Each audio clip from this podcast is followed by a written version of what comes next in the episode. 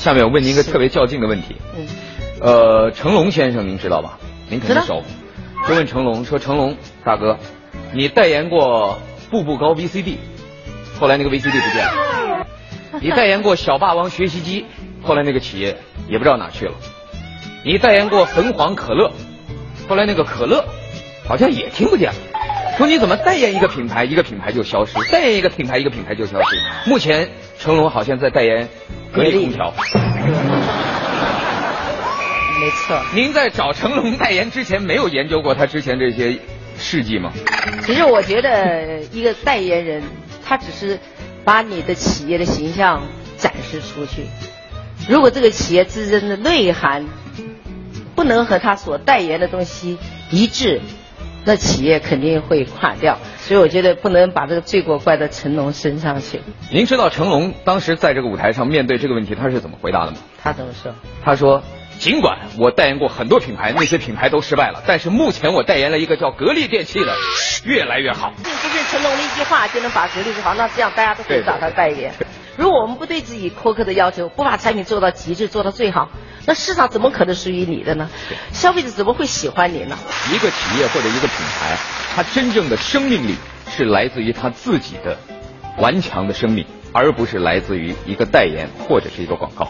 那么，这位传奇式的女性，她的故事又将带给我们一种怎样的生命的感动和分享呢？有请董明珠女士。大家好，嗯、我很高兴，嗯、和大家来分享。可以这样说，也可以骄傲的说，格力电器是一个专业化的企业，是一个只做空调的企业，能够从二十年的时间，从两千万做到一千亿，从两万台做到四千万台，这样的一个成绩到底是来自于哪里？不是我一个人，是我们所有的员工，大家都有一个对自己的狠，你才能不断的把自己的产品做得越来越好。我记得当时我应聘到格力电器的时候，我是应聘去当个业务人员。我说实在话，那时候空调是什么东西，我也不懂。但是我去的时候，我遇到一个最大的问题，就是我们上一任的一个业务员留下了一笔债务四十多万。很多人也说董明珠你别去追，那跟你没有关系。那我和他讲，我是一个格力的员工，我今天接替了他的这个位置，我就要对企业负责任。那这笔债四十多万追了四十多天，啊，天天堵在他的门口，然后他到哪我就跟他拿去问他要。最后那天的时候，他终于同意了，他说你来拿货吧，我我把货给你。后来我说好，结果到那时候他又不见了，我就特别的生气，我又找了他们手下的员工，动之以情，晓之以理，让他们能够理解我。如果你的企业我们两个换过来，你们会怎么样？然后他们也听了很感动，说明天这个老总一到，偷偷的通知你。啊，所以第二天他到的时候，我就堵在那儿。当时我的心情很激动，我就自己进去搬，那个空调很重啊，但是我也不管，就拖也要把它往车上拖。结果把拖完以后，我上了车，我还怕他追下来，把我车子货拦下来。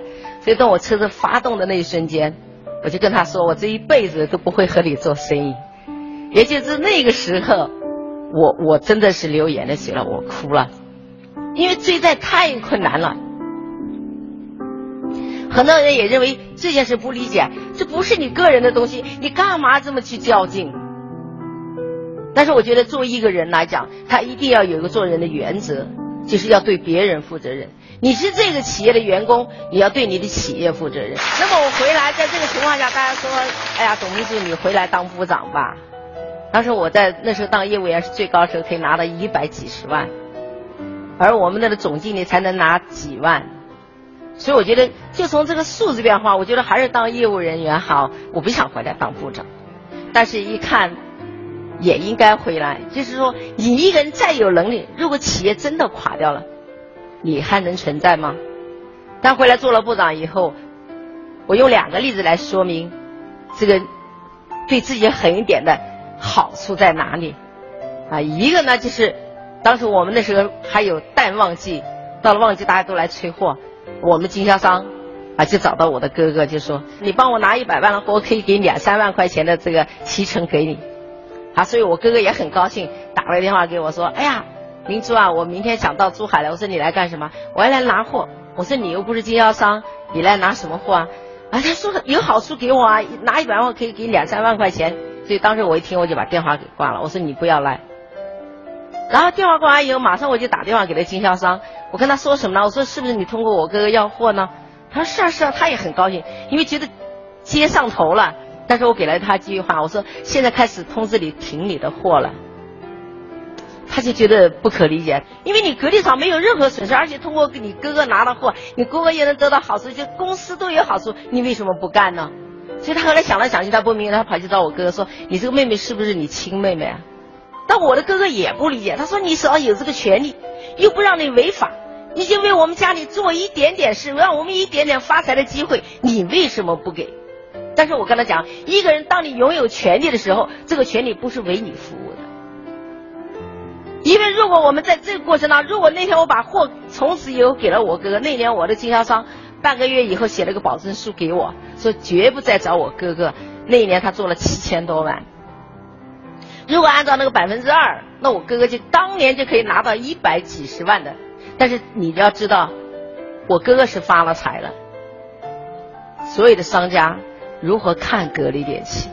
他们以后还用心去做市场吗？他唯一要做的一件事，我们天天去找格力电器去勾兑，啊，所以当时他从不理解到了两千零一年真正的理解或为我发出感叹的时候，他才知道我为什么要对自己这么的狠。这是我们作为自己有权利的人应该做的一件事。那第二个我又狠了一点什么呢？我不仅说对自己要求严，那我进了公司以后回来当部长，我才发现，哎呀，公司里面有那么多的问题。那么到了旺季的时候，不要说这些开票的人有权利，连我们搬运工都有权利啊！你想先上货吗？你先给我一箱水。那甚至于发展到后面，你可能送一点好处给谁给我好处多，我就给谁先发货。你们可以想想当时这样的一个状态，我觉得这个企业还能不能有生命力？这就回到刚才我们的主持人说的啊，很多企业成龙代言的以后为什么垮掉了？不是成龙代言垮掉，我认为那个企业最起码的他没有完整的制度。所以我回去以后，人家说董姐非常好说话，怎么回来当了部长摇身一变对我们这么厉害？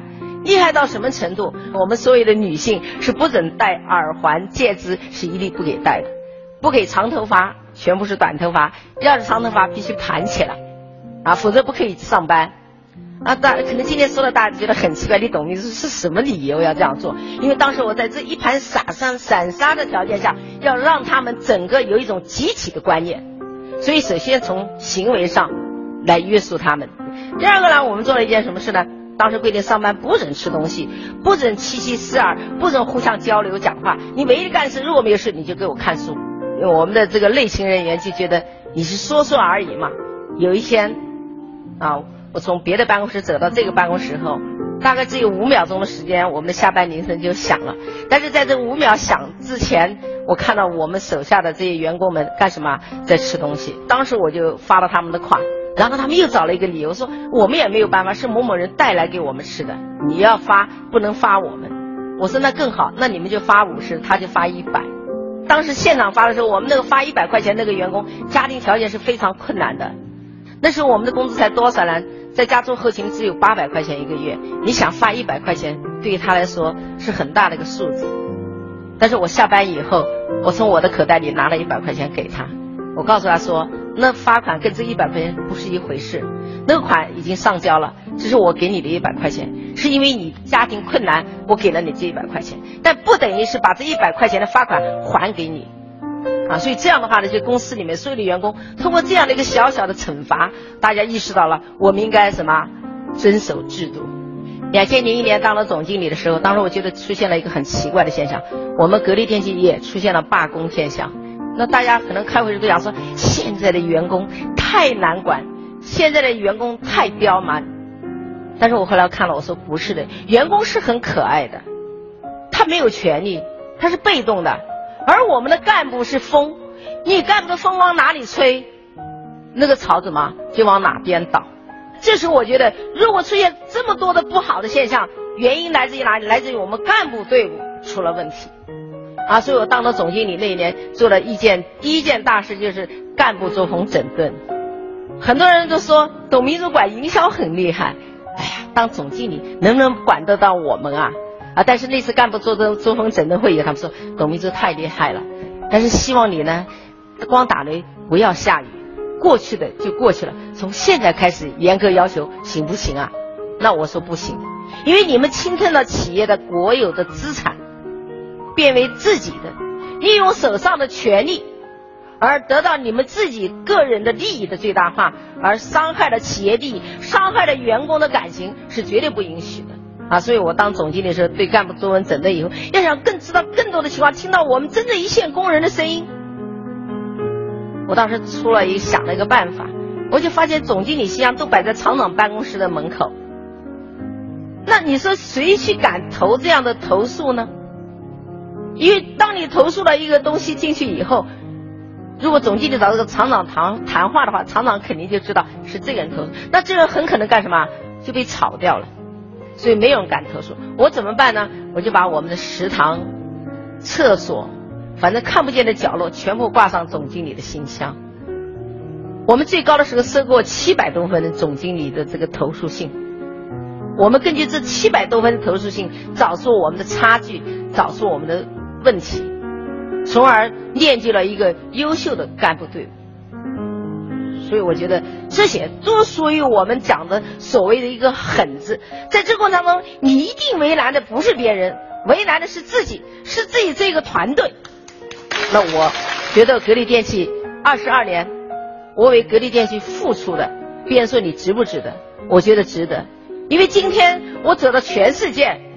我甚至这次走到台湾的时候，我在过安检的时候，一个安检员看见我，他说你是董明珠，我就笑一笑，啊，他就说我用的是格力空调，他会把你格力和你董明珠联系在一起的，这种尊重，你说你用钱能买得来吗？买不来，啊，买的，所以我觉得一定要追求一个人生价值，不要光考虑眼前的利益，或者不要为钱而活。我我觉得一个人的一生当中最大的价值，不是在于你多么富有，而是你回头再一看的时候，你问心无愧，那你就是真正的价值。我曾经在很多场合跟他们演讲的时候说，别人奋斗了，最后说这个人很成功，他现在已是多少多少亿的身价，他现在已经是什么样的？我没有，但是我觉得我很幸福，因为我造就培养了多少个千千万万的千万富翁、亿万富翁。我觉得我的价值在于得到了社会对你的认可，啊，所以我觉得这一点来讲，我记得我在小的时候，呃，当时十二岁，呃，我们的辅导员讲说，今天大家一定要去游泳去，我觉得很难看很丑，所以我不愿意。后来老师就做了我很多的思想工作，他说你个子这么高，你为什么不能去？就是他这句话激激发了我，我说那去就去。当时他说我给你挑三个能够横渡长江的人来教练你，然后这三个人见了水就像回到家一样的说你就杵个棍子站在这等一会儿啊，我们去游一圈回来再教你。恰恰就他们游一圈，我差点给死掉。当时水大概就这么深，因为在河边上，但是你躺进去倒进去，你根本就起不来。后来有一帮刚会不会的人看见了，他们过来把我抓起来了。经历过这个，可能大家都说算了，我再也不游泳了。但是后来我就琢磨了一下，我一定要学会游泳。如果我不会游泳，有一天同样还会被淹死。那么还有一次就是踩单车，有一天踩单车回家的时候，迎面就遇到公交车过来，当时怎么办呢？就脚下拼命的踩，然后身体拼命往后的仰，因为觉得这样才能避开这个公交车对我的冲过来。就跑跑跑到车边上的时候，一下子就倒下来了。倒下，你知道我做的第一件反应是什么？爬起来都不看别人。屁股灰都没打，把车子扶起来就跑，就觉得很没面子。但是也没有被因为倒过以后，自己就退缩了，没有，就更加坚定自己要骑，而且不是简单的骑，是总结经验，为什么会倒？但是第三个，我觉得我最感动的啊，跟狠没有关系的。我的儿子从小学到大学毕业，我从来没有到学校接过他一次。啊，有一次我从他校门口走的时候，看到正好放学，我开了一个车。我真的想停下来接他，后来我想一想，一定让他自己走回家去，啊，所以我没有接他，我就回去了。但是那天他其实很晚才回来，很晚回来，我就问他路上干什么去了，他就告诉我说，他说我在那等车，今天因为有空调的车是两块钱，没有空调的车是一块钱，他为了等了一块钱的车，等了有半个小时，啊，那你说我们是不是缺这一块钱呢？不缺，但是我觉得对孩子也一样的，所谓的狠一点，让他能够培养一种艰苦奋斗的精神。所以今天他已经大学毕业，也已经在工作，但是他没有在我的身边。他跟我讲了一句话：“妈妈，你从能您能从零开始。”他说我也可以。所以他自己在外面给别人打工，一个月就是五千块钱，但是他干得很开心，很快乐。啊，所以我觉得这一点来讲，对我来讲也是很大的欣慰。我想借这个机会讲一点，就是说，希望你们一定要清醒的认识到，只有通过经历过奋斗的。挑战的，你才回味的时候，才觉得你的人生价值才是有意义的。我就是这样，谢谢大家。